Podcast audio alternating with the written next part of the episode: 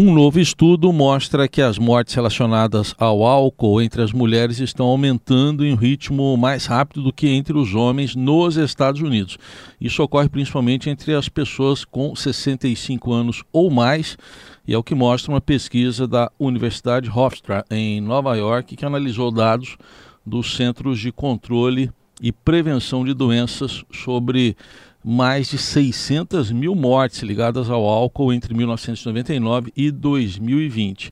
Embora historicamente uh, morram mais homens de causas relacionadas ao álcool, a diferença para as mulheres está diminuindo e um exemplo que é dado pela pesquisa é que de 2008 a 2020 as mortes aumentaram 12,5% ao ano para os homens e 14,7% ao ano para as mulheres.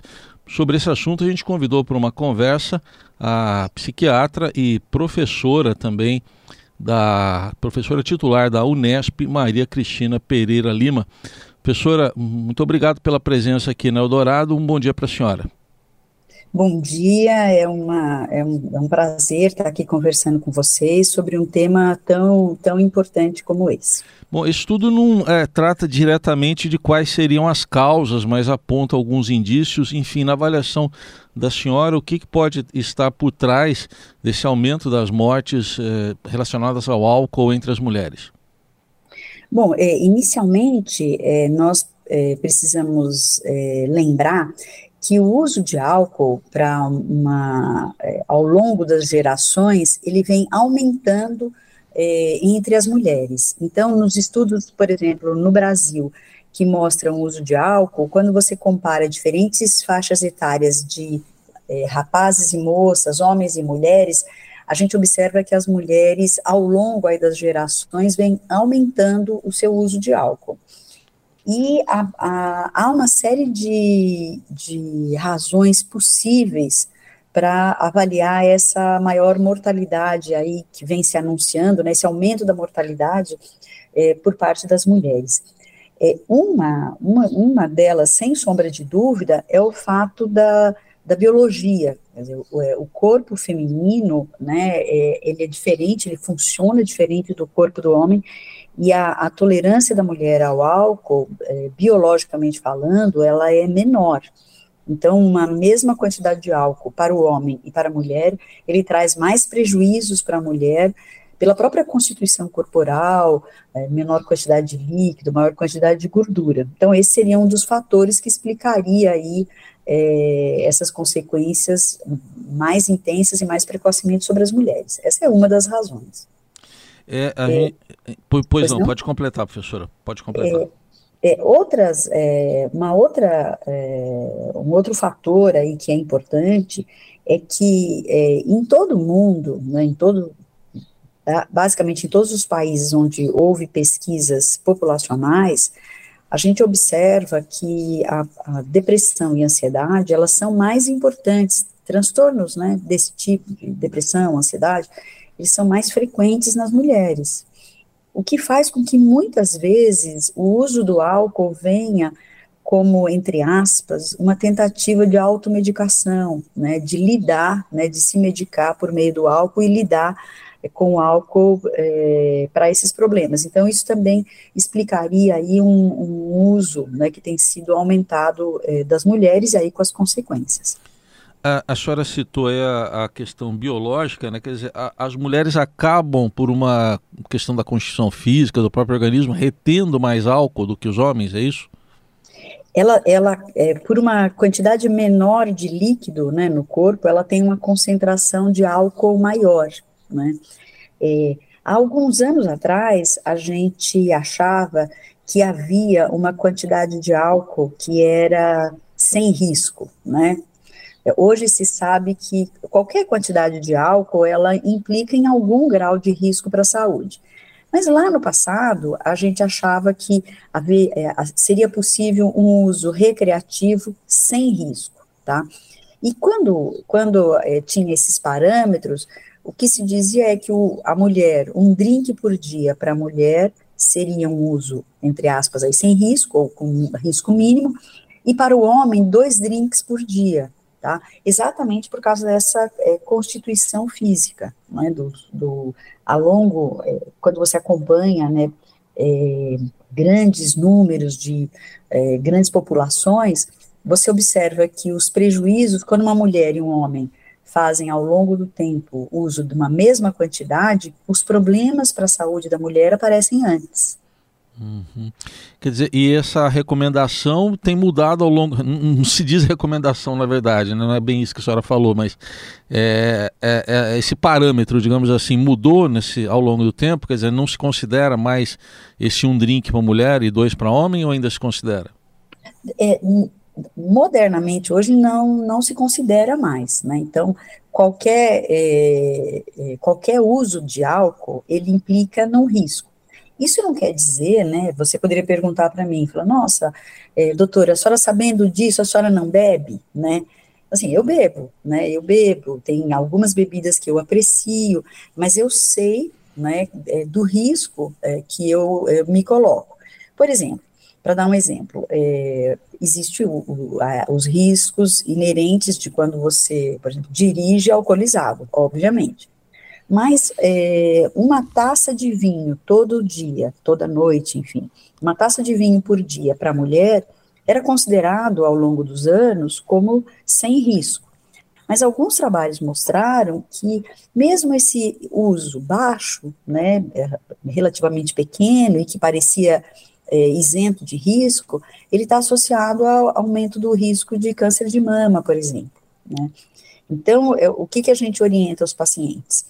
É, que, que, querem ou não uma informação, está fazendo uso de álcool, quer saber, será que o uso de álcool que eu estou fazendo está sendo prejudicial ou não, né? Não quero parar, eu gosto, aprecio, né?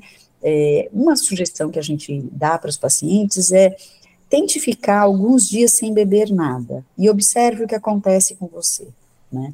É, isso, isso pode ser um parâmetro para saber se o, o, uso de álcool que eu faço já está causando prejuízo.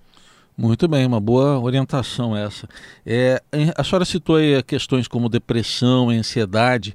É, a senhora, de alguma forma, pela, até pela experiência na prática né, diária, é, relaciona com a pandemia, esses últimos acontecimentos envolvendo a pandemia, pioraram essa percepção? Ou ou até o consumo de álcool entre as mulheres, principalmente? Olha, Hassan, piorou sim, viu? É, é, quando lá no comecinho da pandemia, nos primeiros meses, já se tinha uma leitura de que é, quando a, a, pandemia recrudescesse, a gente teria aí um aumento né, da, da frequência dos transtornos mentais. E, e, a gente tem visto isso sim, né, um aumento da, da frequência importante de ansiedade, depressão, que é pela, pela mortalidade, né, a gente não pode esquecer que a gente tem 700 mil pessoas mortas no Brasil, né, quantos órfãos, quantas pessoas queridas foram perdidas, então é um luto, um luto coletivo com o qual a gente tem que lidar, e, e mesmo o medo da doença, né, o medo de contrair a Covid, o, o desemprego que surgiu, é, as dificuldades econômicas, é, a, a, o isolamento para as pessoas que, que conseguiram e estavam em condições de se isolar, tudo isso é, deixou aí é, marcas né, na nossa na saúde mental. É, nós temos gerações, nós, grupos grandes de adolescentes, por exemplo, que ficaram dois anos do ensino médio distante dos seus colegas, né? Então, tudo isso repercute sobre, sobre a saúde mental. E, e, o álcool, tem uma coisa é, curiosa sobre o álcool, que ele é, ele é muito estimulado socialmente, né? Então, as, as propagandas, né, de bebidas, garrafas de bebidas, elas são coloridas, elas são bonitas. Existe uma certa apologia, ah, eu sou forte para bebida, uhum bebo todas e não caio. Então, toda essa cultura que valoriza muito, né, que é muito obcecada aí pelo uso do álcool, acaba colocando o álcool como um, é, é um meio é, aparentemente é, acessível, né, dizer, acessível e aparentemente eficiente para lidar com a ansiedade, com a depressão, com as dificuldades que, que as pessoas têm nas suas vidas. Né? Uhum. Essa pesquisa americana, professora, detectou uma situação mais preocupante entre mulheres com 65 anos ou mais. Né? É, a, a, solidão pode estar nessa explicação da, dessa incidência maior, porque a gente ouve falar com muita frequência que é, muitas mulheres acabam tendo uma longevidade maior do que a dos homens. Pode ser uma explicação? Sim, a, a, as mulheres têm uma longevidade maior do que as, os homens, então você tem mais viúvas do que viúvos, né? As mulheres, elas, é, em praticamente todos os países, a expectativa de vida da mulher, ela é maior do que a do homem, então você tem a solidão, e, e você tem uma, uma, do ponto de vista social, né, você tem, é, é houve uma época, né, a, a minha mãe, eu tenho 60 anos, minha mãe tem quase 90, e quando ela era jovem, é, o uso do álcool era, era absolutamente proscrito, né, para essa geração. Já na minha geração, quando eu era jovem tal, já tinha um certo, uma certa valorização do uso da bebida, da bebida entre os amigos. Então, a, a, socialmente, né, a mulher tem, tem que ocupar mesmo mais espaço, cada vez mais espaço no mercado de trabalho, né, é, na vida aí, é, e aí nós temos gerações que têm é, tido mais acesso ao álcool. Aí você, você chega lá no fim da vida, né, muitas mulheres viúvas, muitas mulheres sozinhas, é, sem é, identificar uma finalidade, uma motivação para a própria vida, muitas com a, a, assim chamada síndrome do ninho vazio, né, os filhos foram embora, né, estão cuidando das suas vidas, e aí o álcool, ele, ele pode ser uma, uma pode é, soar, aparecer como uma porta de saída aí para essas dificuldades de relacionamento. Muito bem. Professora, para a gente concluir, é, eu queria que a senhora deixasse uma orientação, por exemplo, quando é que a pessoa, lógico que varia de pessoa para pessoa, mas quando é que a pessoa, algum parente, algum amigo, pode perceber, não estou nem falando se é mulher ou homem, é, que tem algum comprometimento para a saúde mental em função do, do consumo excessivo de álcool? Hum. É, é, a gente tem alguns, alguns marcadores, né? A gente não tem exames biológicos, né? Do mesmo jeito é, que a gente tem para o diabetes, você vai lá e olha a glicose no sangue, a gente não tem marcadores biológicos que me mostram que o uso de álcool ele tá, é, ele é prejudicial ou não, exceto, claro, quando já afeta o fígado, já afeta algumas funções do corpo. Mas o que, que pode ser um bom sinal, assim, um bom marcador, um sinal de alerta nesse sentido? É, se a pessoa está bebendo sozinha, isso pode ser um sinal de alerta. Se a pessoa tem bebido mais do que aquilo que ela tinha de intenção quando ela, ela começou é, a beber. Se tem, obviamente, sinais físicos, né, sintomas físicos, tem uma ressaca, tem coisas, sintomas é, importantes do uso do álcool, isso, isso é um marcador também, é um sinal de alerta. Se o álcool passa a atrapalhar as minhas atividades, né, minhas atividades de relacionamento, trabalho, estudo, né, isso é, também, também deve nos alertar.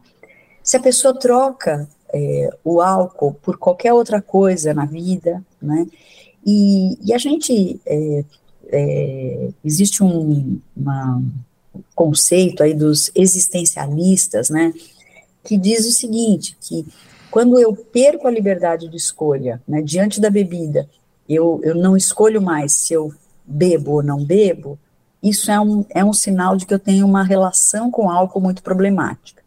Então, eu vou, vou falar para você, né, eu tô, é, se eu tô, é, vou tomar uma cerveja, e aí eu é, me organizo para não dirigir, eu, eu tenho claro a quantidade de cerveja que eu pretendo beber, e eu tenho controle sobre isso, então, isso parece um uso eh, de uhum. menor risco aí. Em caso contrário, aí é um sinal de alerta e vale a pena um teste, né? A gente muitas vezes convida, né, os amigos, familiares, pacientes.